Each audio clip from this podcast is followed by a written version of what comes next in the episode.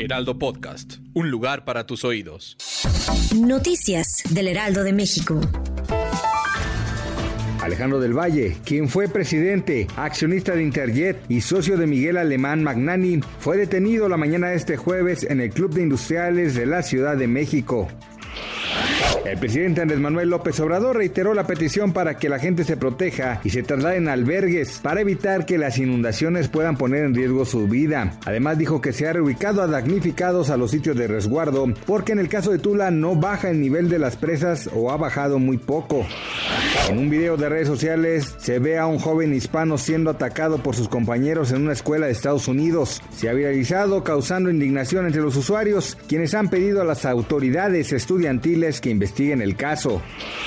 Este jueves 9 de septiembre, de acuerdo con información emitida por el Banco de México, la moneda nacional opera con normalidad frente al dólar y el tipo de cambio es de 19.88 pesos. De acuerdo con los principales promedios de los bancos en México, el dólar tiene un valor de compra de 19.64 pesos y a la venta es de 20.11 pesos. Noticias del Heraldo de México.